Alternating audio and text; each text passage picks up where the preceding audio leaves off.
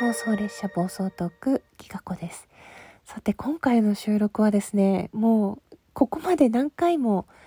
撮り直していて自分でも何回目かよくわからなくなっています。うまく言葉にできなくてでも残しておきたいというか伝えたくて非常に今アップアップしているところなんだけどうん私って今喋る練習をしています。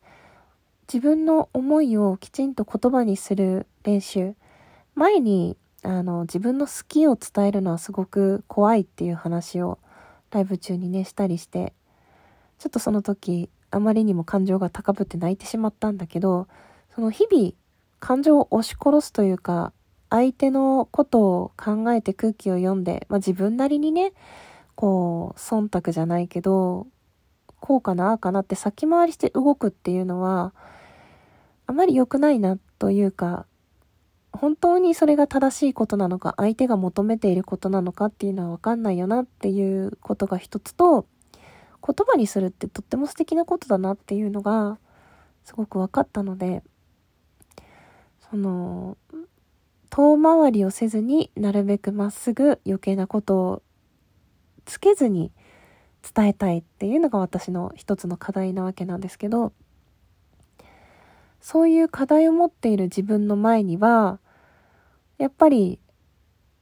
なんていうのかな察してもらおうとする人とかこう不機嫌で人をコントロールしようとする人が立ちはだかってきます。それが私の人生の課題だから。ついつい不機嫌を避けたくて、先回りしてしまう。自分が我慢してしまう。こう察しようとしてしまうというか、相手に楽をさせようとしてしまう。でもそうではなくて、自分のこう感じてるんだよっていう思いをちゃんと相手に伝えることが大事。なんかこう、結局ね、察することで相手は変わらないわけでしょ。すごく楽だから。ただ自分はその相手のことを察するにあたり、行動をよく見て、その人のことをよく知って、先回りして考えて、それに正解しないと、不機嫌を引いてしまうから、すごく神経を使うんですよね。その空気さえ読まなければこの人は使えない人だって相手に判断されて勝手に離れていってくれるのに、不機嫌を浴びるのが嫌なあまり余計なことをして、結局自分が嫌な思いをするっていうパターンにハマってるんだけど、そういう空気感って多分、わかるんですよね、きっと。そういう素質というか資質を持っている人は。だから私に、時々だけど、こうしろ、ああしろっていう人間関係に口を出すようなお便りとか、なんかこれはいかがなものでしょうみたいなお気持ちをね、返信できない形で送ってきてくださる方がいるんですが、本当にもう気にしないようにしたいなと思っていて、ま、普段ね、明るく楽しく、まあ泣いちゃうこともあるけど、喋っているところから、なんていうのかな、傷つかないような人っていうか、怒らない人みたいに舐められてるのかもしれないけど、しっかり傷つくし、しっかり怒るし、嫌なことは嫌なんですよ。ただそれを表に出すかどうか、自分が不機嫌になって相手に気を使わせる側に回るか回らないかの選択をしているだけで、同じように感じるんですよ、同じ人間だから。ね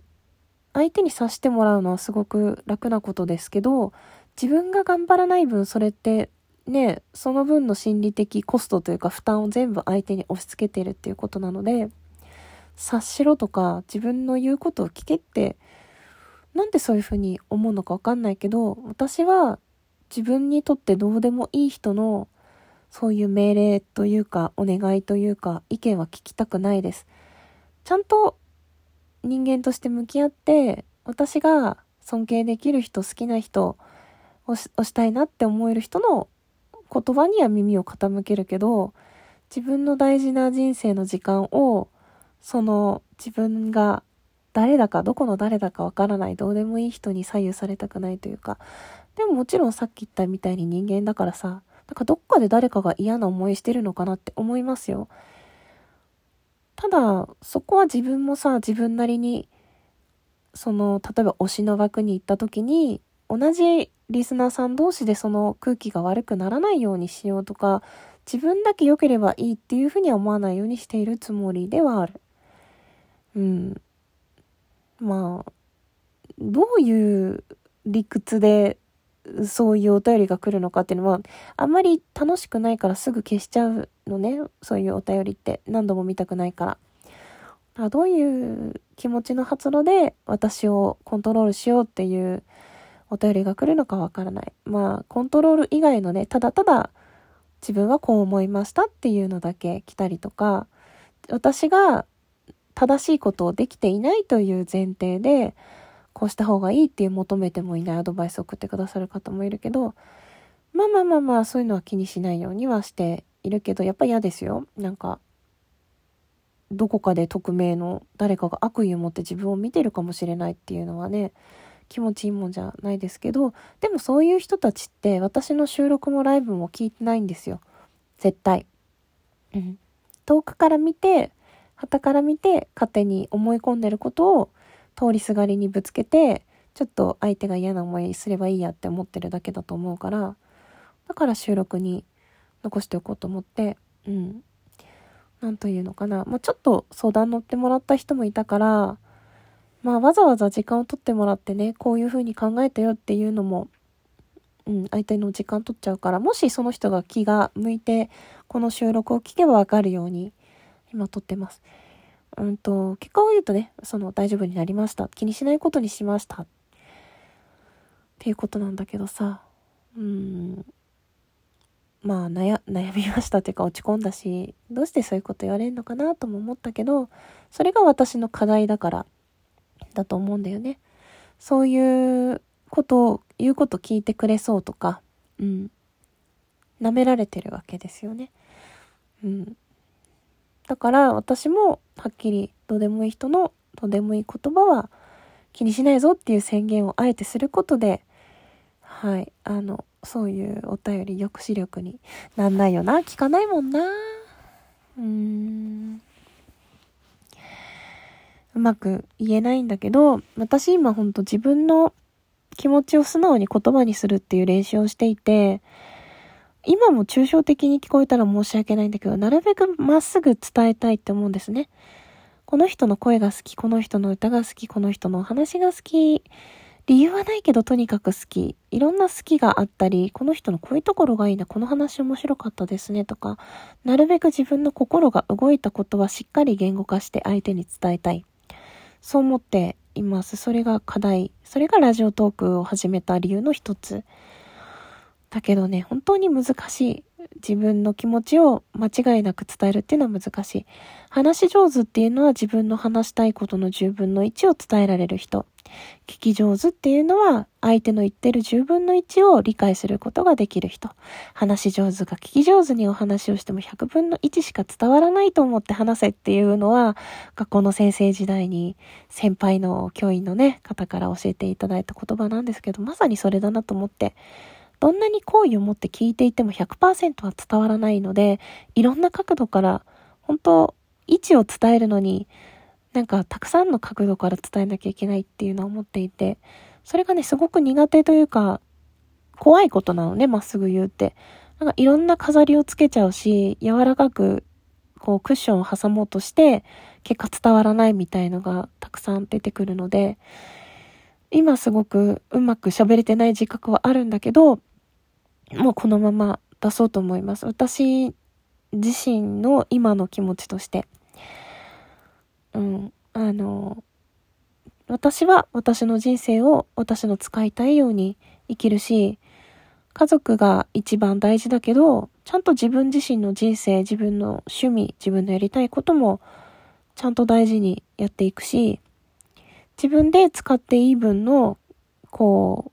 ね、本来の生活に支障がない分のお金っていうのは、自分の趣味に堂々と全力で使わせていただきますし、いただいたギフトも、え正々堂々と自分のために使わせていただきますし、ありがとうって思ってます。うん。だからね、こう、みんな自分の人生地に足つけて生きようよ。なんか人のことをさ、こう、勝手に憶測で決めたりさ。つまんないじゃん、そういうの本当かどうかわかんないしさ。なんかイライラしたり、不満をぶつけても何にも変わらないからさ。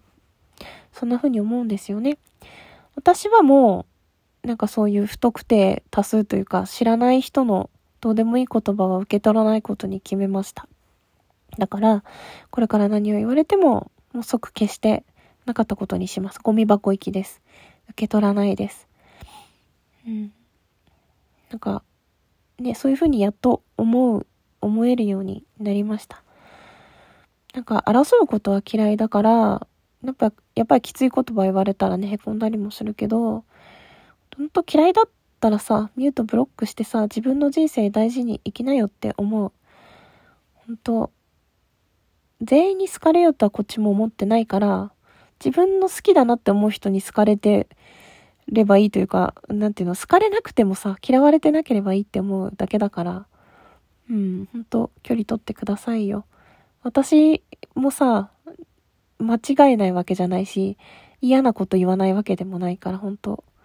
合わないって思ったら、そうしてください。本当うまく言えなくて申し訳ないけど、何かはちゃんと形にしておきたくて収録しました。またちょっとちゃんと考えて、また話せそうだったら話したいと思います。自分の課題です。ね、これからも頑張るので、応援してくださる方はぜひ、これからも繋がっててください。繋がってもらってるだけで、元気になれるし、勇気がもらえます。それでは最後まで聞いてくださってありがとうございました。またね。